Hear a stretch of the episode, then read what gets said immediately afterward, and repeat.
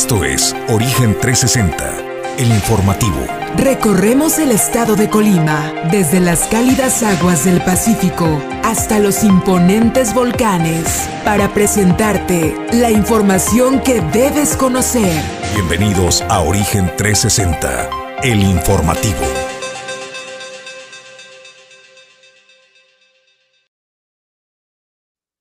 Qué gusto saludarle como cada mañana. Bienvenidos a Origen Informativo. Esto es Origen 360. Nosotros estamos en vivo generando la señal para Origen TV desde la ciudad y puerto de Manzanillo, Colima, México. Soy Jesús Llanos y como cada mañana es un placer darle la bienvenida a mi compañero de Fórmula y Conducción, Julio César González. Buenos días, Julio. ¿Qué tal, Jesús? Muy buenos días. Bienvenidos a Origen 360. Pues ya listos con la información. ¿Y qué información le tenemos el día de hoy? Quédese con nosotros.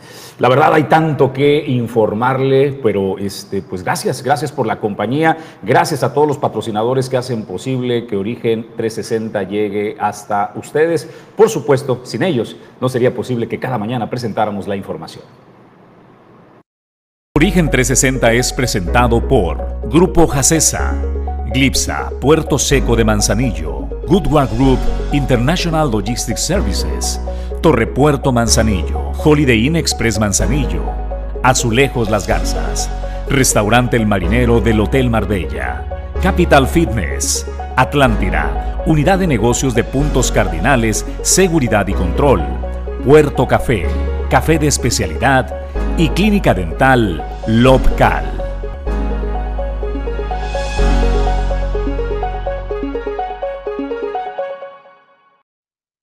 Primero déjeme hacerle una invitación. Hoy nos vemos a las 8 de la noche en vivo por Origen Informativo en el Descorche. Nos acompaña, por supuesto, en la conducción Aranzazú Figueroa. Julio César González estará presente, Esael Cisneros, Temo Calleros y un servidor. ¿Y sabe qué? Hoy tenemos un invitado eh, que la verdad nos llena de orgullo y de gusto. Nos va a estar acompañando eh, José Quintero Malcampo, un joven mexicano y orgullosamente manzanillense que es un salvador de barcos. ¿De qué va el tema? Bueno, pues va a estar muy, muy interesante y se lo vamos a, eh, plantear el día de hoy. Este joven talento mexicano y manzanillense, bueno, pues es integrante de eh, asociaciones internacionales. Se dedica a eh, salvar, a rescatar cascos, navíos y a la protección del medio ambiente. Así es de que hoy estaremos conversando con él. No sé si ya tenemos el video, Pedro, que lo podamos proyectar. Mire, le presento un poco del trabajo eh, que eh, José Quintero Malcampo realiza y que bueno, estará acompañándonos el día de hoy. Así es de que por favor no se lo pierda. Pues dale play eh, si eres tan amable este, y les voy a decir de qué trata el trabajo de José, de Pepe Quintero, que es este joven mexicano manzanillense de 32 años. Él es consultor, inspector marítimo eh, ha trabajado para los principales P&I clubs, seguros de buques, armadores de buques, dueños de barco, fletadores de buques, compañías que rentan buques, terminales marítimas, la industria de yates y distintos actores marítimos internacionales. Es miembro del Instituto Internacional eh, de Inspectores Marítimos con sede en Londres, miembro del Nautical Institute también con sede en Londres, además de miembro de la Sociedad de Arquitectos Navales e Ingenieros Navales en los Estados Unidos. El trabajo que realiza este joven mexicano es un trabajo muy poco común, muy poco común. Hay muy pocos como José eh, Quintero Malcampo y es de Manzanillo, es mexicano. Y miren, lo de los últimos trabajos que hizo fue el salvamento de este yate en Ixtapas y Guatanejo. Quiero que vea un poco, por favor, de esto, porque hoy nos estará acompañando en el estudio, en el descorche a partir de las 8 eh, de la noche.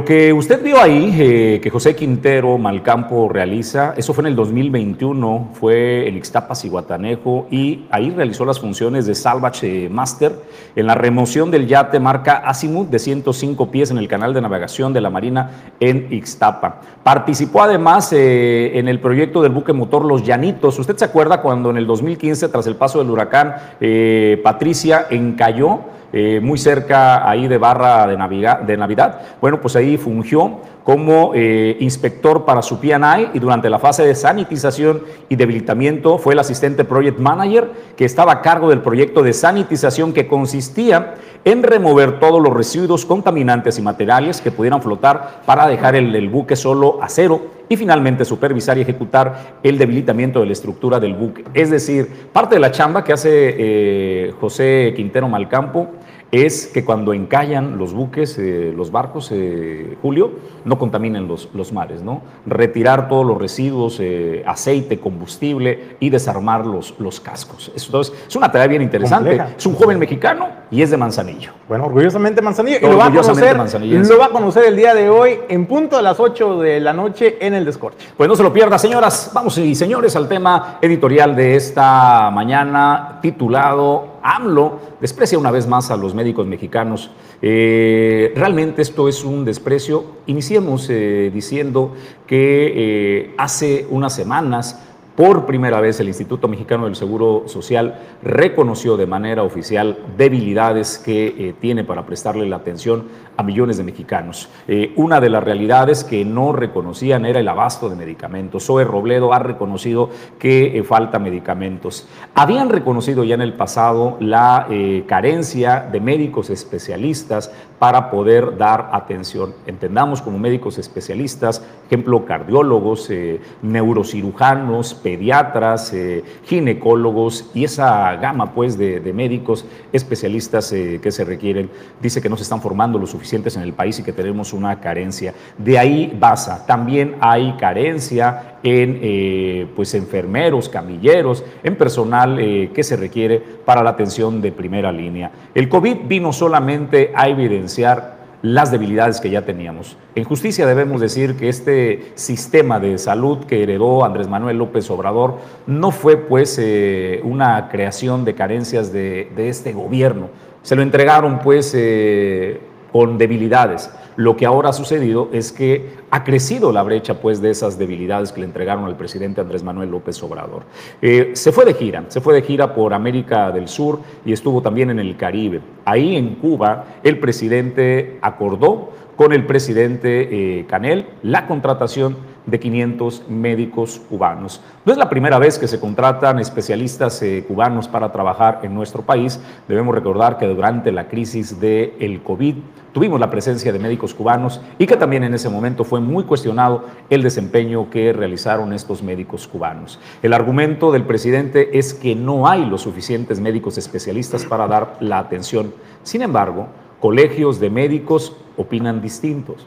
Dice que por supuesto que hay médicos, que hay formación, que las escuelas de medicina de nuestro país dan como resultado grandes médicos que hoy están sirviendo a la nación.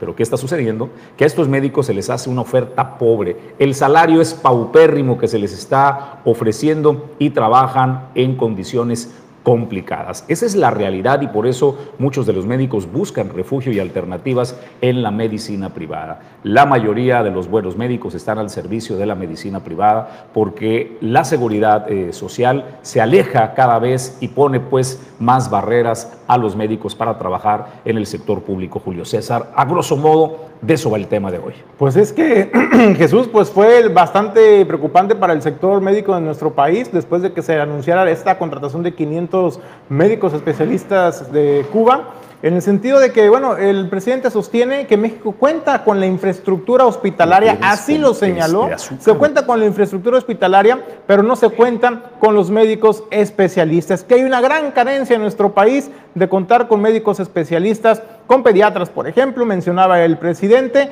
y que los médicos que hay en nuestro país, pues no quieren irse a trabajar a las zonas pobres, a las zonas marginadas de nuestro país para atender a la población. Sin embargo, eh, pues señalaba los médicos, porque fueron varios colegios de médicos quienes eh, se unieron en un comunicado para eh, hacerle ver su molestia al presidente de la República, Andrés Manuel López Obrador, sobre esta pretensión, donde señalaban si hay este, especialistas en nuestro país en cada una de las áreas que se requieren para brindar una atención médica digna a los mexicanos. Lo que no hay, pues es, son los sueldos dignos, digamos, para poder nosotros también solventar los gastos. Además, también eh, el presidente reconoció en su momento que los médicos no quieren mudarse a las zonas pobres para atender a la población, pues porque no quieren dejar a su familia, no tienen acceso a la educación a muchas veces en los lugares a donde pueden ser enviados. Sin embargo, pues hay que decirlo en su justa dimensión, señor presidente. Eh, cuando se hablaba, cuando se habla de zonas pobres, de zonas marginadas, pues también se habla de una carencia en el sistema de salud. No hay hospitales en esas zonas. Entonces, en ese, en ese tema me, me parece contradictorio que diga no se quieren ir a los hospitales a las zonas pobres o las zonas marginadas, pues cuando efectivamente ni siquiera hay hospitales en esas zonas. Entonces, eso es lo que presenta el presidente de la República, Andrés Manuel López Obrador, y en una carta enviada precisamente al presidente eh, por parte de la Comunidad Médica de México, pues señala eh, que los colegios, asociaciones, federaciones de médicos, especialistas, eh, firmantes de, esta, de este desplegado, decidimos manifestar nuestra profunda desaprobación y enérgica protesta ante el anuncio de parte del gobierno federal de la contratación nuevamente de médicos de otro país por una supuesta falta de los mismos, lo que consideramos una falta grave en contra de los profesionales de la salud en nuestro país. Eh, señala, en México sí hay médicos con capacidad avalada por las universidades de la República Mexicana, formados en el pleno conocimiento de las necesidades y idiosincrasia de nuestra población algunos de ellos desempleados o empleados eventualmente con salarios muy bajos o en zonas de inseguridad extrema. Debido a esto, consideramos que de manera injusta se le ha relegado privilegiando a médicos extranjeros, desconociendo también la capacidad académica de nuestras universidades. Esto es parte del desplegado que lo pusimos ahí en pantalla y me parece que los médicos tienen razón. México se tiene la capacidad. Eh, luego el presidente anuncia y denuncia que hay fuga de cerebros y fuga de talento mexicano hacia al extranjero, precisamente por eso, porque en nuestro país se le están cerrando las oportunidades, se le están cerrando las puertas de realizarse profesionalmente con dignidad. Ahora habría que preguntar, por ejemplo, porque algo que el presidente ha señalado es de que esos médicos cubanos van a contar con todas las prestaciones de ley, incluso con el Instituto Mexicano del Seguro Social. ¿Sabe lo que significa esto? ¿Sabe lo que significa esto? Para la estadística significa generación de empleos, porque si tú vas a preguntar al Instituto Mexicano del Seguro Social, te dicen, se, genera, se generaron tantos nuevos empleos. Estos, estos 500 médicos van a venir a engrosar la estadística, que no es lo mismo la calidad de vida en nuestro país. En ese sentido, eh, pues es preocupante también. Habría que preguntar con qué sueldo o salario se les va a dar a los médicos eh, cubanos también eh, que vayan a venir a trabajar a nuestro país.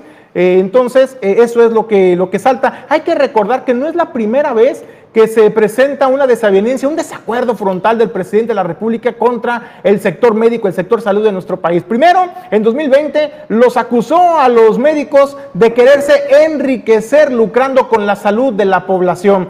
Eso fue lo que soltó en 2020, lo que valió también pues una molestia manifiesta del sector médico en nuestro país. Posteriormente también lanzó pues una, una advertencia de que había carencia de medicamentos, pues porque había quien le lucraba incluso con la entrega de los mismos. Todos estos tipos de situaciones, Jesús, pues han venido a tensar la situación y la relación del presidente de la República con el sector, uno de los sectores más importantes y más sensibles en nuestro país, que es el sector médico y el sector salud.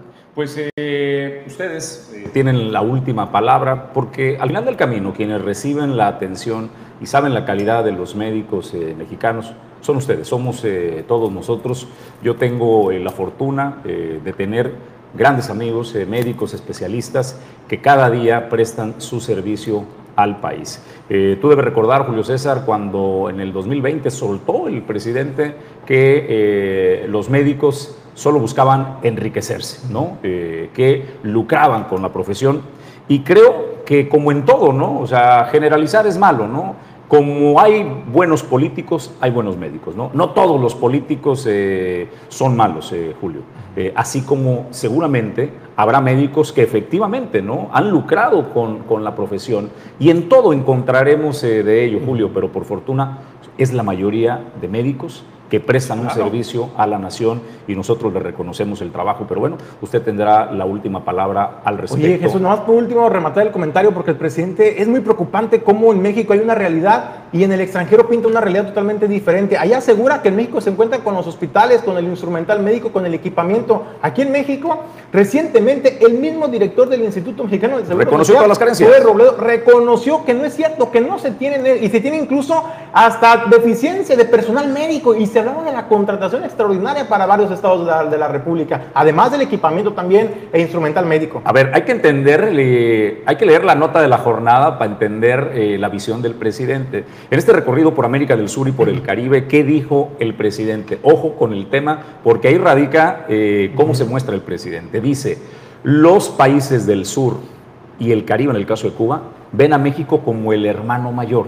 Ahí radica la bronca, o sea, el espíritu de Simón Bolívar se apodera del presidente y él quiere justicia y amor para todos los países pobres, porque lo que dice, mis hermanos menores ven el ejemplo en mí, entonces ¿qué ejemplo les tengo que dar? Un ejemplo de grandeza, ¿no? Este, y si es necesario echarle una dosis de realidad aumentada, pues le echamos una dosis de realidad aumentada, Julio, ¿no? Oye, creo que, creo que ese es el tema para entender todo el discurso del presidente, ahí radica, los países del sur me ven ven a México como el hermano mayor. Oye, tan es así que se cree el protector, el presidente de la República de América Latina, de que ha llevado programas, por ejemplo, Jóvenes Construyendo el Futuro a otros países, ha llevado también el programa Sembrando Vida a otros países y se quiere pintar el presidente como el protector de América Latina, como el representante de América Latina.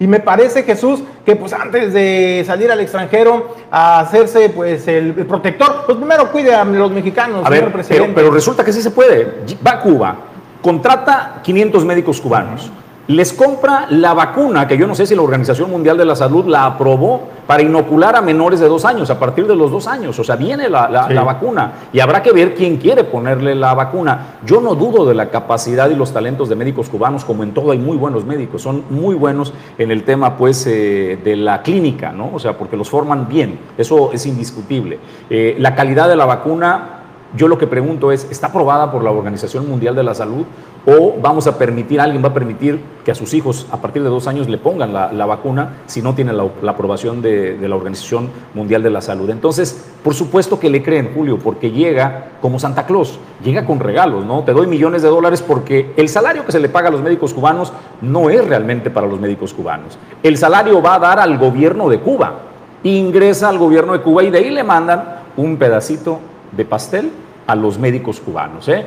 porque el Estado es dueño de los médicos cubanos y el Estado decide qué proporción de ese dinero se le paga a los médicos cubanos. El resto es para permitirle la operatividad. De eso va, de eso va el tema. Y por supuesto que le crees cuando llega alguien y te da esa cantidad de regalos, por supuesto que sí. Que, es, que es el bueno, ¿no? Pero, y que es el hermano mayor. Pero yo, yo, yo haría un llamado, échense un clavado para ver la situación de salud en nuestro país y no solamente de salud, de muchos otros temas, para que realmente puedan dimensionar el rostro que pinta el presidente de la República hacia el exterior y el rostro que le pone a los mexicanos. Oye Julio, pues en momento de terminar este tema, yo quiero agradecer hoy en el estudio que nos acompaña Fermín González Carrillo. Él es el presidente de la Asociación de Tenis de Mesa en el estado de Colima. Y qué gusto tenerte en el estudio, Fermín. ¿Cómo estás? Muy bien, muchas gracias. Oye, pues eh, a ver, es un deporte del que el comúnmente no, no se habla, eh, Fermín, pero que tenemos colimenses que nos representan. Sí, mira, es un deporte eh, hablando internacionalmente, es el deporte nacional de China. China, tú sabes que es una de las naciones más importantes del mundo y más poderosas. Tan solo en China eh, registrados hay 40 millones de jugadores, casi la mitad de la población de México. Entonces, es un deporte sumamente popular a nivel internacional, pero en algunas partes como Colima, que es un estado pequeño, no se ha promocionado tal cual. La, la idea, bueno, te agradezco mucho principalmente por haberme invitado a tu programa, y la idea de tomar las riendas del tenis de mesa en Colima es precisamente darme la tarea de promocionar el deporte. El deporte como tal es, todo el mundo lo, va lo conoce, todo el mundo lo ha jugado alguna vez en su vida, en algún hotel de vacaciones, en algún sitio, y es un deporte que realmente es muy importante porque genera recreación, genera de verdad mucha comunidad. Popularmente lo conocemos como ping pong, ¿no? Mira, el deporte es como tal tenis de mesa, pero le puedes decir ping pong y no me da nada, ¿eh? O sea, para que la gente lo identifique. Claro, a eso me refiero. O sea, la gente lo identifica como ping pong y el nombre oficial es, tenis, de mesa. Es el nombre oficial como deporte ya de alto rendimiento, puedes decir. Por supuesto. Pero puedes decirle ping pong. A ver, ¿y cómo estamos en ese tema de reporte de alto rendimiento los colimenses? Hubo un torneo hace unos días en Guadalajara. Eh, hubo un torneo el fin de semana pasado donde yo, yo preparé a unos muchachos que anteriormente habían asistido a Olimpiadas Nacionales, los preparé como unos dos meses, más o menos, dos meses y medio, y fuimos eh, a participar en un campeonato nacional de cuarta fuerza. Este es el primer torneo nacional del circuito mexicano de tenis de mesa. Ahí te estamos viendo, mira. Ahí, ahí, ahí tuvimos, eh, obtuvimos unos triunfos que la verdad que no, no, no lo esperábamos, pero que sí le echamos muchas ganas. ¿Eso dónde es? Eso es en, en el gimnasio San Rafael, es gimnasio paralímpico que se hizo en Guadalajara, Jalisco. Ahí de más o menos este, por el Tapatío hacia, hacia el norte. Y ahí se llevó a cabo el torneo nacional de tenis de mesa de cuarta, cuarta fuerza y novatos, eh, teniendo una participación de 194 eh, jugadores, 16 estados, 15 estados y como invitado, el país invitado Guatemala. Entonces, la verdad que fue una competencia durísima, porque yo tenía, yo, perdón, tenía más de 16 años sin asistir a una competencia a nivel nacional y algunos de los muchachos tenían más de 5 o 6 años que no, que no asistían. Entonces fuimos contra todo y afortunadamente nos fue muy bien. La experiencia y el corazón nos hizo sacar unos eh, resultados que nunca habíamos obtenido en, en Colima. La última, mencionaba en, la- en alguna nota que me hicieron el favor de, de sacar a otros medios, que la última medalla se obtuvo en el 2003, la obtuve precisamente con algunos de los integrantes de ese equipo y su servidor como entrenador en Zacatecas en la Olimpiada Nacional de 2003, en la categoría de infantil. Entonces ahora se obtuvieron cuatro medallas muy importantes que nos van a permitir eh, poder mm, más o menos decirle a la autoridad, mira, estamos demostrándote que tenemos eh, mucho valor, tenemos gente que merece la pena tener un espacio y sobre todo apoyo para seguir asistiendo a torneos nas- inter- este, nacionales. Oye, Fermín, preguntarte, además de recursos, se requieren recursos para equipamiento, ¿no? Sí. ¿Dónde, ¿Dónde entrenan estos chavitos aquí en Colima? ¿Dónde entrenan? Mira, el afortunadamente eh, hemos tenido la, la suerte de tener, de ya tenemos un espacio grande para torneos. Es un gimnasio multifuncional que está dentro de la Unidad Deportiva Morelos en Colima, está a espaldas de balón mano, de handball, y ahí eh, las, las autoridades nos permiten hacer los torneos muy, este, muy seguido, casi cada mes, eh, pero todavía nos falta un poquito tener un espacio para espe- específicamente para entrenar. Lo que pasa es que se entrenan con multibolas hasta 500 bolas eh, para que la gente le pegue bastantes veces y no tengas que ir por la, la- por la pelota y ocupamos un poquito un lugar más reducido. Yo estaba pensando, digo, Más espacioso. Ahorita, ahorita, ahorita lo voy a ver, no, no más espacioso, sino eh, más, Más compacto, eh, ¿no? más compacto. Yo estaba pensando ahorita en, en- en el espacio que existe, que se dejó del, de- del antiguo lugar donde estaba el ejército, en Colima y por Galván, La- que hay bastantes, que hay bastantes este, espacios ahí cerrados. Solicitar Pues la- una vez, Fermín, lánzale la, a la la solicitó la gobernadora. Ah, pues ojalá que la gobernadora o alguien de su equipo vea este medio tan importante y pues nos dé la oportunidad de, de platicar con ella unos cinco minutos nada más de, de plantearle la posibilidad de tener un espacio para que todos los niños puedan asistir a todas horas o a, a la- a horas que, que deban ser para entrenar y poder así capacitar a la gente y poder tener eh, equipo más sólido. ¿A partir de qué edad comienza la formación, eh, Fermín, de este, jugadores de tenis de mesa? ¿Qué recomiendas para también preparar eh, y tengan un rendimiento pues de alto, alto rendimiento? Sí, Vaya. mira, eh, a partir del año 2000, hay un dato muy curioso que te quiero platicar del tenis de mesa. En el año 2000 es de los únicos deportes de todos que la pelota era de 38 milímetros y, y se hizo de, de 40, es decir, se creció para hacerla más lenta, porque ya no se veía.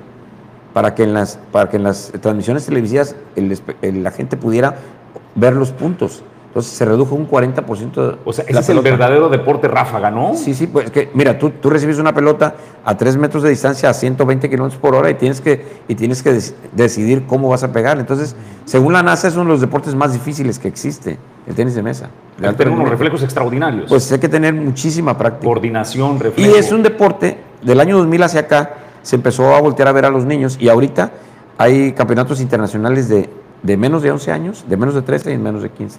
Y hay ligas, hay, hay, perdón, hay clubes a nivel internacional que entrenan a niños hasta de 7 años. O sea, entonces, ¿en qué momento es bueno meterlos, eh, Fermín, para formarlos? Yo pienso que de 8 a 10 años es una, es una muy, muy buena este, edad.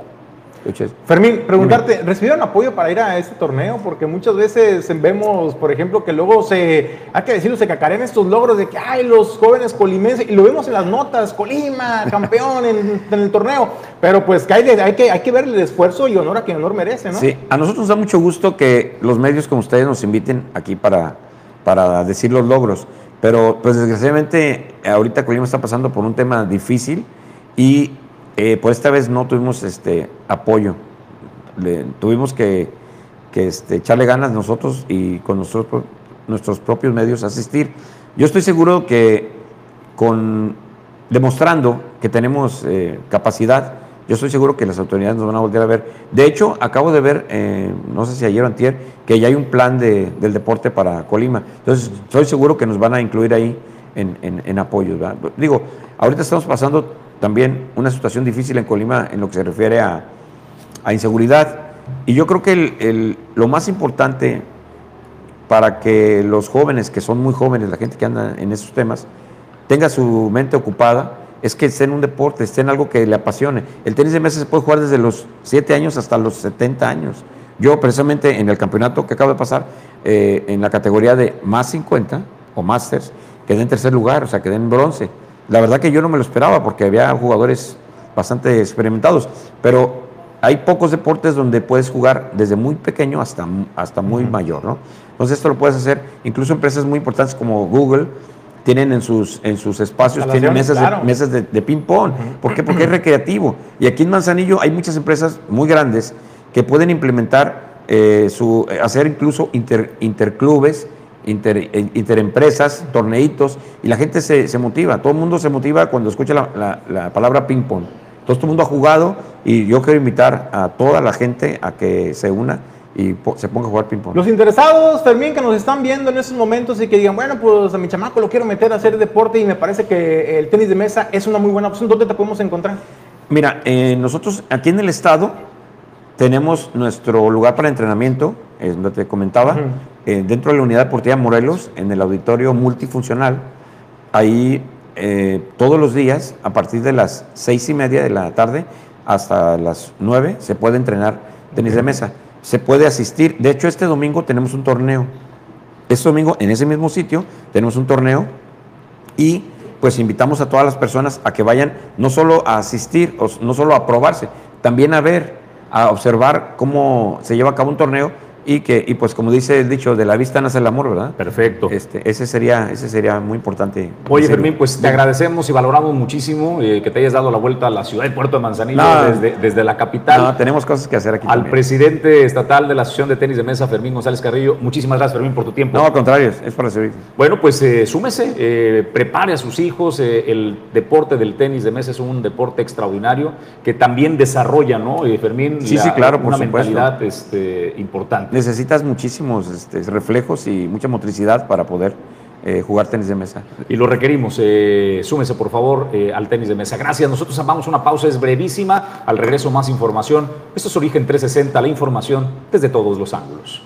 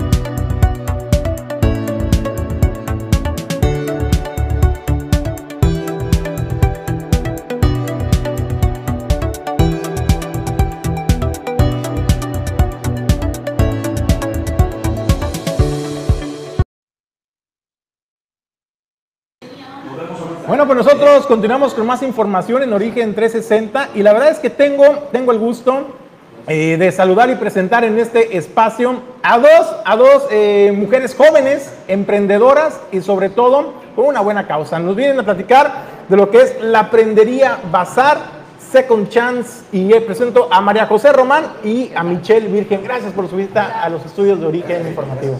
No, al contrario, Julio, gracias a ti por la invitación. Este, muchas gracias por darnos este espacio. La realidad es que somos tres, tres, este, tres, tres, tres personas. ¿Quién es la que se quiere pasar de incógnito? La, que no, la que no quiere pasar. la que no quiere pasar, pero bueno, no, la realidad es que sí, este, somos tres, tres amigas, eh, que surgió de una plática de la nada casual, que bueno, la verdad es que ya Mitch ha, ha, estado en algunos lugares así, no sé si ya más o menos sabes de lo que vamos, a lo, lo que, a lo que venimos realmente, ¿verdad? Que es, bueno, estamos queriéndolos invitar a un bazar, eh, un bazar que se llama Second Chance, en donde obviamente eh, la palabra lo dice, pues bueno, es darle la segunda oportunidad a, la ropa, a los accesorios, a las bolsas, a cosas de tus hijos, muchas cosas que ya sabes que la verdad es que luego, pues uno como mujer consume y compra demasiadas cosas, pero luego dices, híjoles, esta, este vestido lo compré para una boda súper tal y nunca más, o sea, me lo volví a poner. Entonces la realidad es que se nos hace... Eh, pues, pues es una costumbre. Pues sí, o sea, una costumbre el estar comprando cosas que también al mismo tiempo, digo, sean, seamos sinceros, pues la ropa textil sabemos que en medio ambiente no lo ayudan en nada. Entonces también quisimos como aportar un poquito el, fomentar, que obviamente ya está muy de moda, y obviamente sabemos que muchísima gente y en muchísimas ciudades esto ya, ya se hace desde hace mucho tiempo. Entonces fue de ahí donde dijimos, bueno, ¿y por qué nosotros no? Entonces pues se nos ocurrió que aquí en Manzanillo, este, pues, pues empezarlo, ¿no? A, hacer. Y pues bueno, la finalidad de todo es eh, darle una oportunidad a, que la gente que tiene ropa en muy buen estado, que no sé, quiera vender, mm, te digo, algo que, que, pueda sacarle un poquito también de, o recuperar un poquito de lo que invirtió en eso, y al mismo tiempo que tengan la, pues como la conciencia de que reciclar es muy bueno, ¿no? También en, cuestiones de, de, ese tipo de cosas. Es muy importante también comentar que estamos invitando a, la Cruz Roja, que eh, eh, vamos a darle un espacio a la Cruz Roja para que ellas todo lo que vendan, eh, pues puedan utilizar esos, esos ingresos para la Cruz Roja. O sea, estamos tratando también como de apoyar a, sin, sin, lucros, sin, lugar, o sea, sin principios de lucro. También estamos eh, queriendo fomentar a que los jóvenes o a que las, que las señoras inclusive ya, eh, tienen ganas de sacarse un dinerito extra con algo que es, ¿no? O sea, que, que, que pueden usar algo que ya tienen, ¿no? Oye, eh, Michelle, platícanos cuáles son eh, los horarios, cuál es el día, cuál es la sede, a dónde pueden llevar. ¿Hay que registrarse antes o pueden llegar el mero día y ahí se organizan? Eh, no, no, no, bueno, estamos en Instagram como la prendería MZO. Este, tenemos dos tipos de espacios, que es el espacio A y el espacio B. ambos, el A es mucho más grande que el B, es casi el doble.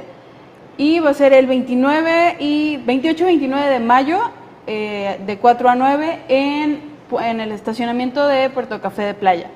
Muy bien.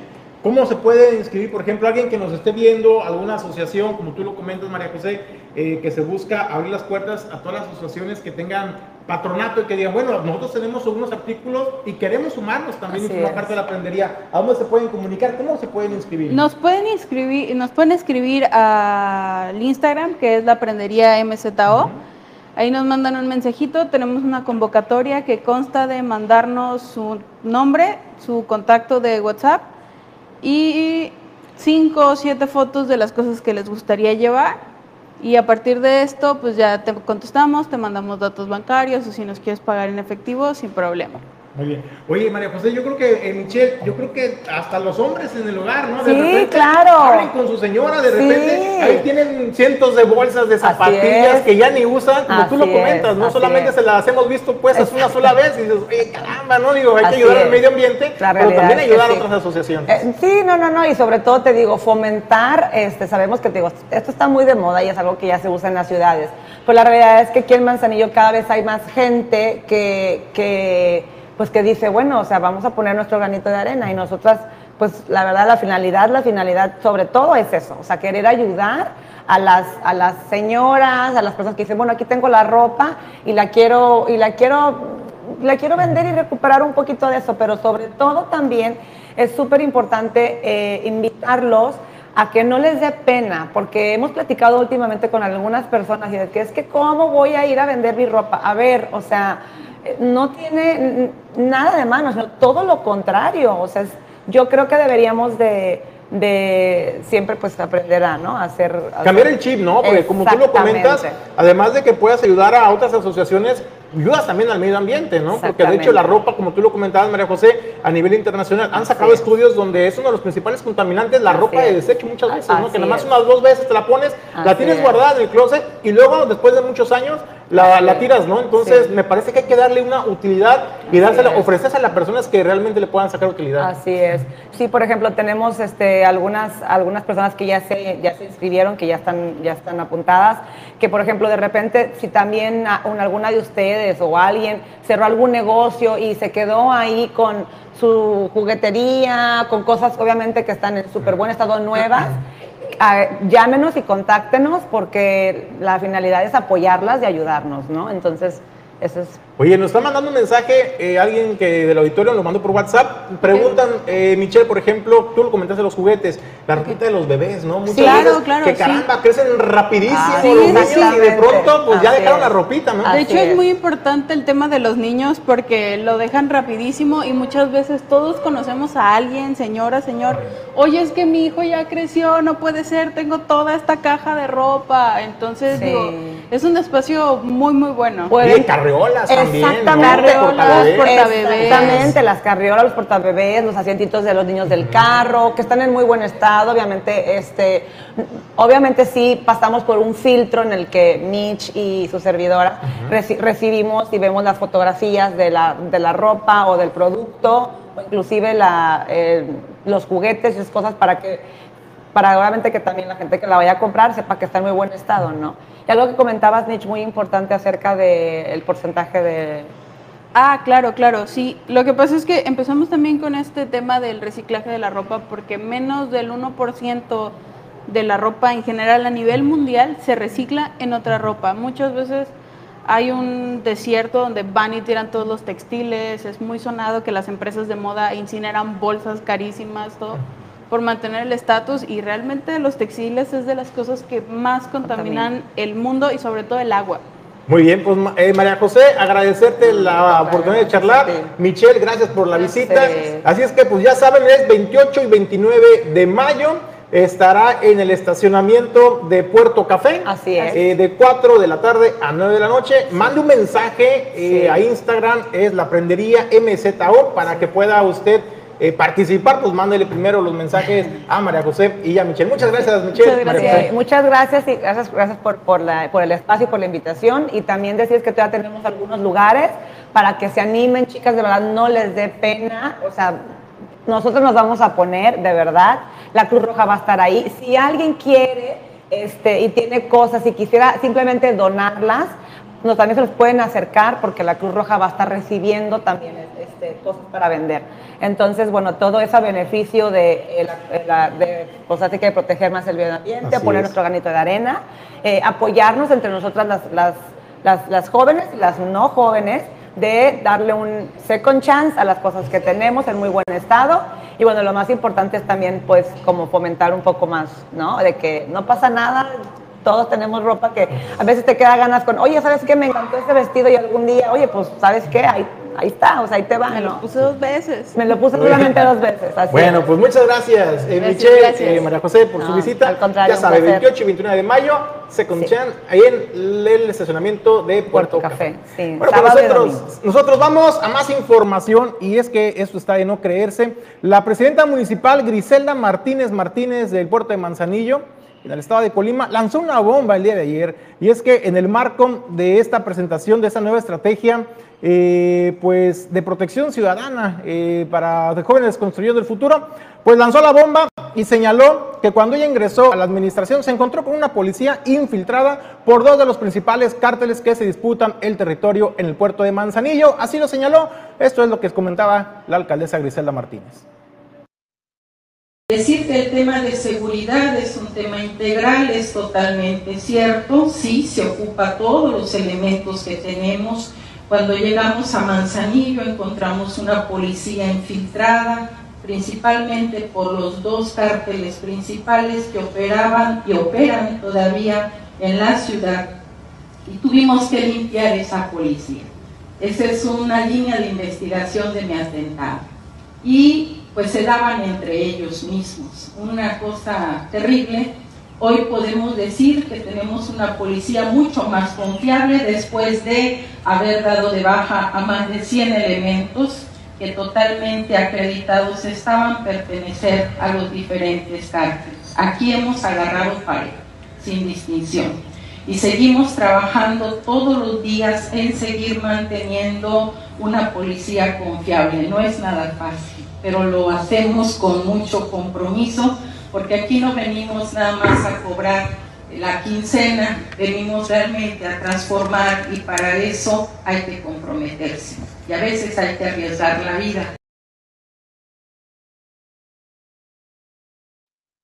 Bueno, pues ya escuchó lo que también señala la alcaldesa. Dijo que incluso esto es una línea de investigación en el atentado eh, hacia su persona que tuvo hace un par de años en el puerto de Manzanillo, precisamente esto, por la depuración que hizo de la Policía Municipal, donde dieron de baja a más de 100 elementos. ¿Sabe qué es lo preocupante? Que asegura que estos 100 elementos estaba comprobadísimo que estaban dentro de alguno de estos dos cárteles que se disputan el territorio en el puerto de Manzanillo.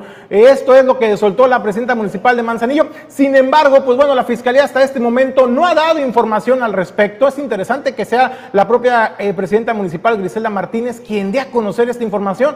Y pues se dio, se dio en este foro en el marco de la visita precisamente de la secretaria de Seguridad y Protección Ciudadana al Gobierno de México, Rosa Isela Rodríguez. Con esto le dejamos la información. La mejor opinión la tiene usted. Nosotros vamos a una breve, breve pausa.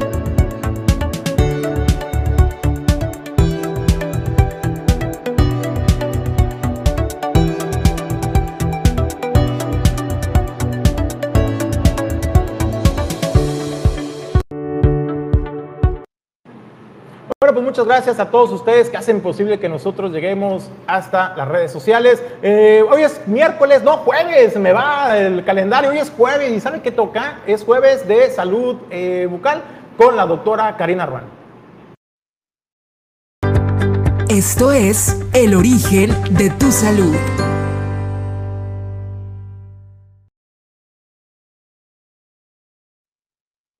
Doctora, pues muy buenos días. Como siempre, es un placer tenerte en estos estudios de origen informativo. Buenos días, Julio. Como cada jueves, aquí presentes.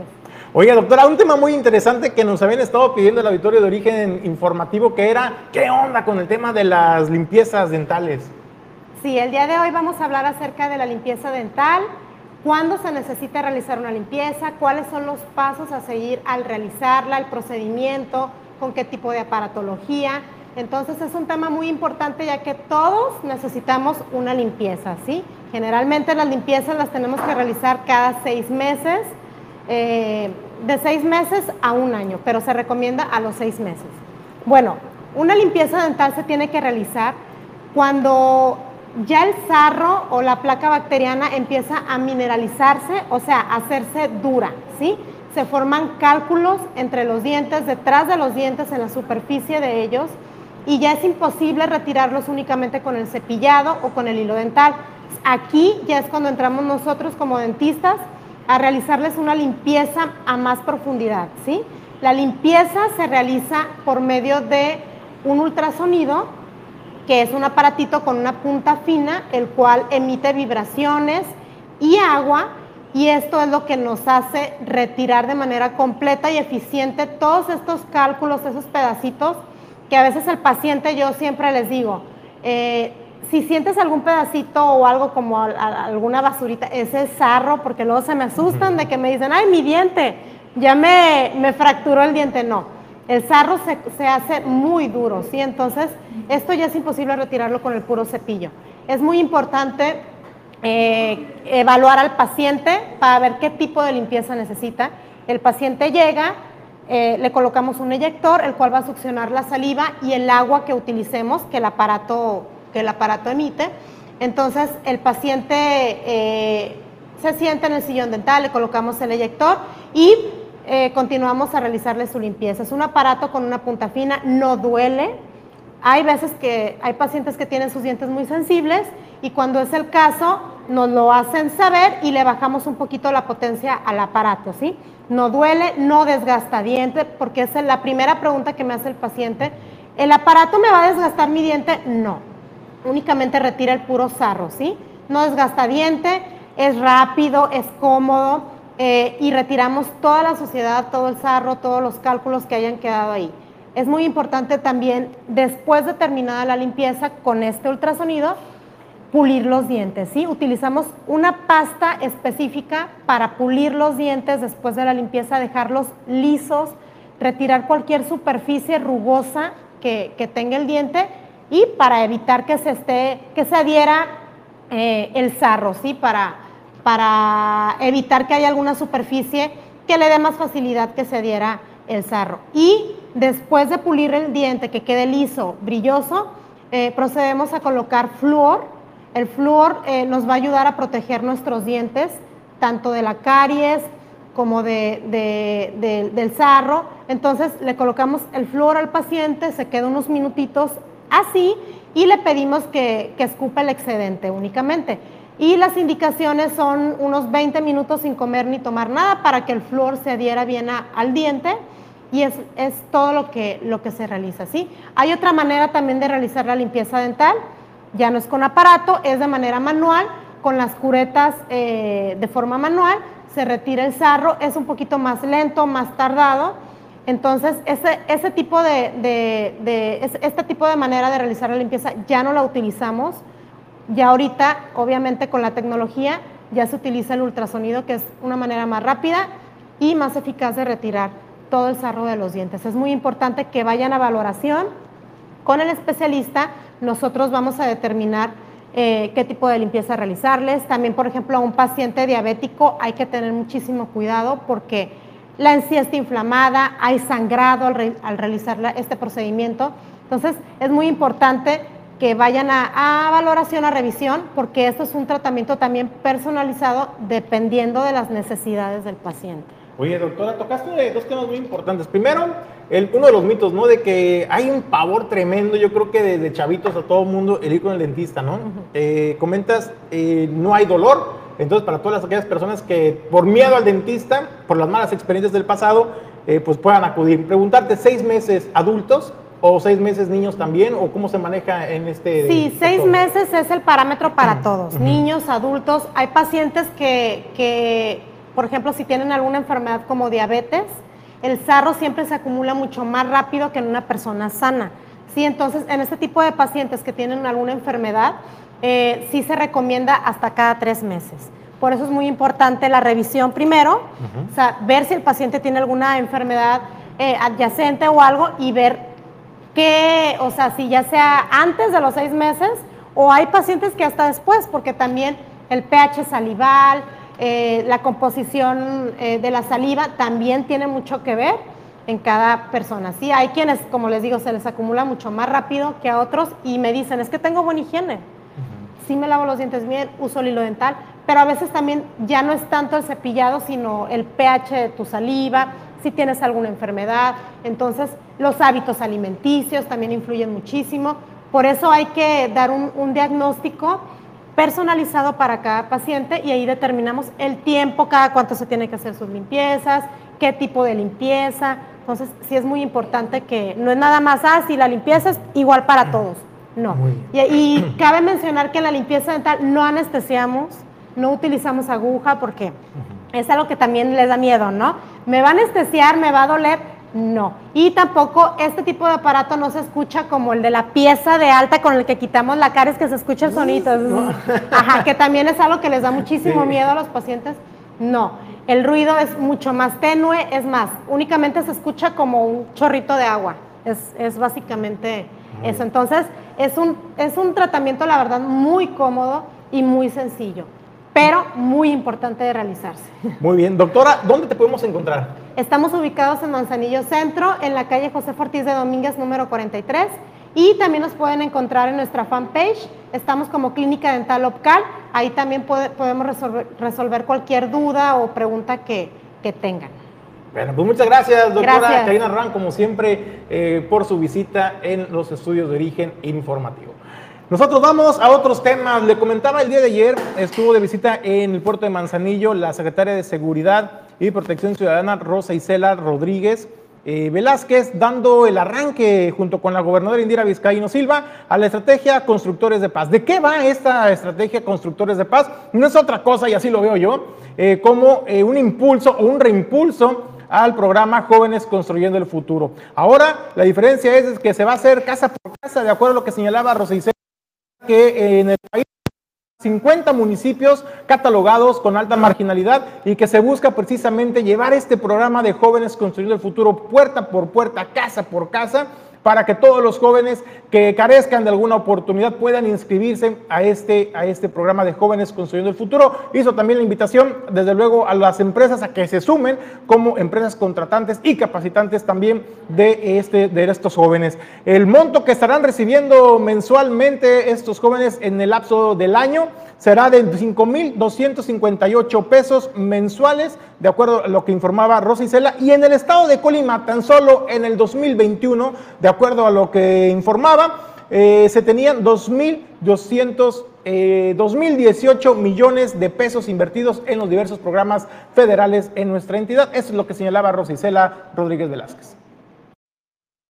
2021, el gobierno de México invirtió en el estado de Colima 2.018 millones en programas de bienestar que beneficiaron directamente a 121.876 colimenses.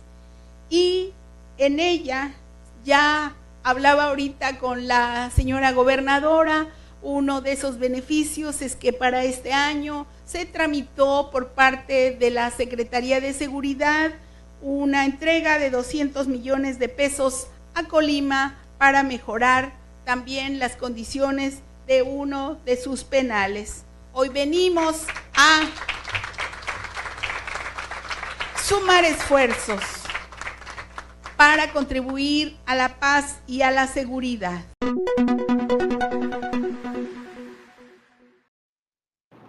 Bueno, pues también ahí la secretaria de Seguridad y Protección Ciudadana señalaba que tanto el gobierno del estado como el municipal en el puerto de Manzanillo han sido aliados del gobierno de México en la promoción de los diversos programas sociales, particularmente de jóvenes construyendo el futuro. En ese sentido, y dijo reconocer también eh, a la gobernadora Indira Vizcaíno Silva, por su esfuerzo y trabajar siempre para recuperar la paz en la entidad, así como también por procurar el bienestar de los colimenses, donde dijo no está sola y cuenta con todo el respaldo del gobierno de México.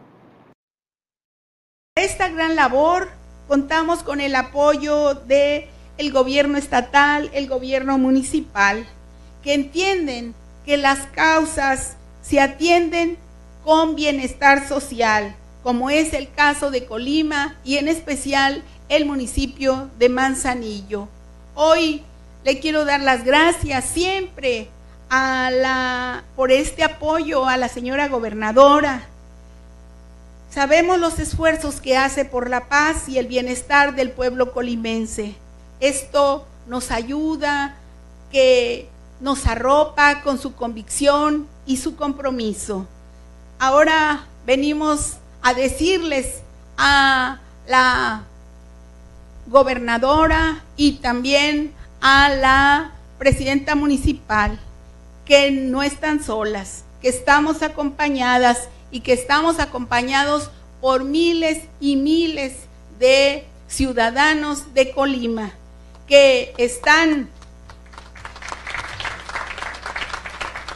atendiendo, ayudando también a bajar los índices de seguridad, índices de inseguridad en el Estado. Las cosas hay que atenderlas. Y aquí en Colima yo veo una gobernadora valiente y trabajadora y que está echada para adelante para atender las problemáticas que eh, a veces asolan algunas zonas de Colima.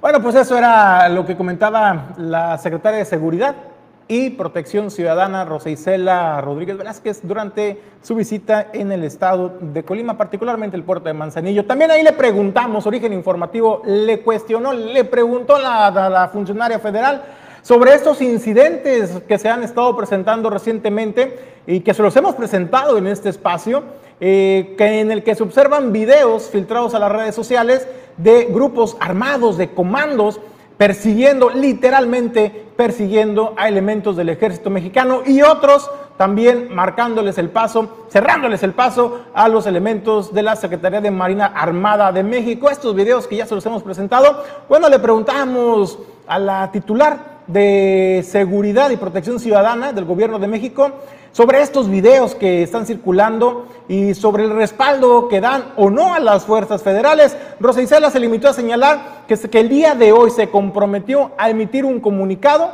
en el que se va a dar cuenta de cuántos casos se han presentado y seguramente dijo, a origen informativo, estará también hablando de estos de estos últimos incidentes que le presentamos, donde pues infería que no han sido los únicos y que no son casos aislados que se presentan en nuestro país. En el estado de Michoacán, el día de ayer, eh, se registró un incidente que se ha estado repitiendo en diversos estados, donde fuerzas eh, armadas lo, han sido perseguidas por crimen organizado. ¿Qué lo que le, A ver, lo que le quiero decir es que mañana se presenta un reporte puntual de varios casos quizá entre ellos ese, con mucho gusto. Mañana se informa por la mañana. se le da a la población, ya le, le, dije mi reporte aquí, mi informe, y me tengo que ir porque tengo una reunión a las 3. Así que otra vez que venga con más calma y disculpe, con mucho gusto. Gracias, secretaria. Bueno, pues estaremos pendientes del comunicado que emite el gobierno de México respecto a este tema para eh, presentárselos en este espacio informativo. Bueno, pues la última y nos vamos y es que los trabajadores sindicalizados del DIF del Ayuntamiento de Colima insisten en que ellos quieren un incremento salarial del 8%. Vuelve el tema del incremento salarial en el estado de Colima. Vamos a escuchar qué es lo que dice. Es del 8% el incremento salarial que busca el Sindicato de Trabajadores al servicio del DIF Municipal Colima, expresó el dirigente Vladimir Verduzco, quien señala que la parte patronal debe tener en cuenta los aumentos que presenta la canasta básica y el transporte, por ejemplo. Los trabajadores y los organismos descentralizados tenemos que eh, la idea que hay buena voluntad por parte de, de las autoridades para llevar a cabo todas las negociaciones que sean necesarias para que en un futuro se, se negocie y se llegue a un convenio excelente para los trabajadores y que también sea en beneficio de las autoridades, que tengan el dinero para poderlo otorgar, ¿verdad? Entonces, es así como nosotros ponemos en disposición a, a las autoridades que nos apoyen y que siempre se ha venido manejando eh, los aumentos este, de buena manera, de buena negociación y que la gente tiene la confianza en nosotros los líderes, en los líderes de la Unión de Sindicatos y que en un futuro sabemos que se van a dar las negociaciones para que se puedan pagar este, los porcentajes acordados.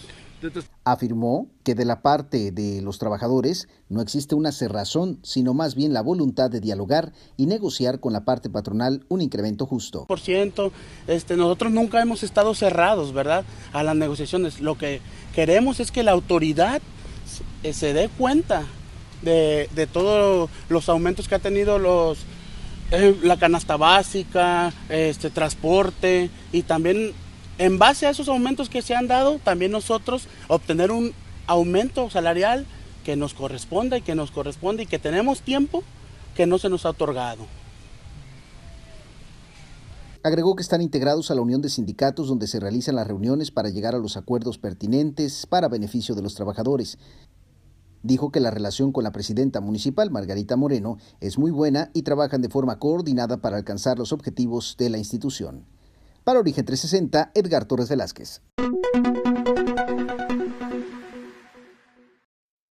Bueno, pues con esto nos despedimos del informativo de Origen 360, no sin antes agradecerle el habernos acompañado. A nombre de Jesús Llanos Bonilla, Ulises Quiñones, productor general, en controles, productor Pedro Rodríguez, Ramírez, González, soy Julio César González y le deseamos que tenga un extraordinario día.